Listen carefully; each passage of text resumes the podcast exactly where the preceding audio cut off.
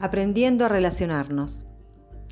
En estos tiempos de pandemia hemos comprobado cuán importantes son nuestras relaciones. Desde que apareció el distanciamiento social obligatorio, dimensionamos lo entrañable de las reuniones familiares y sociales, resignificamos el abrazo, comprendemos lo valiosas que son las caricias y la proximidad de los cuerpos. Revalorizamos el poder de la palabra, que expresa sentimientos, comunica almas y sana corazones. Aprendemos a enviarnos música que nos inspira, a animarnos con humor y a rezar unidos, elevando plegarias al cielo.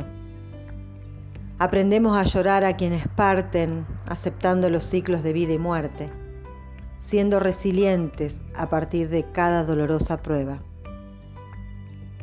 Aprendemos que cuidarnos es amarnos, y entendemos cabalmente lo que significa amar al prójimo como a uno mismo.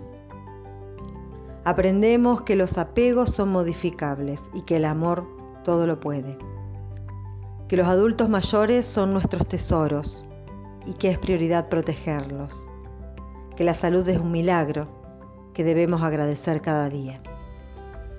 Aprendemos que los barbijos nos permiten sonreír con la mirada que respetar los protocolos es ser solidarios, que acompañar al enfermo es un servicio de todos y que somos responsables del mundo que creamos.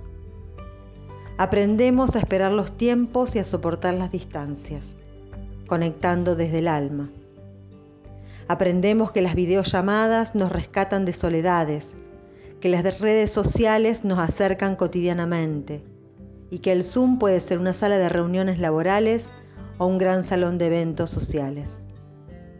Aprendemos a armar equipos online, a comprarle a emprendedores en marketplace con servicios de delivery y a estudiar en aulas virtuales.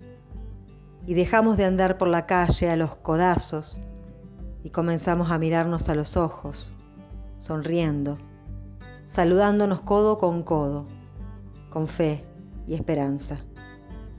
En estos tiempos de crisis, aprendemos que la incertidumbre es parte de la vida y que aprender a gestionarla nos empodera en cuerpo, mente y alma.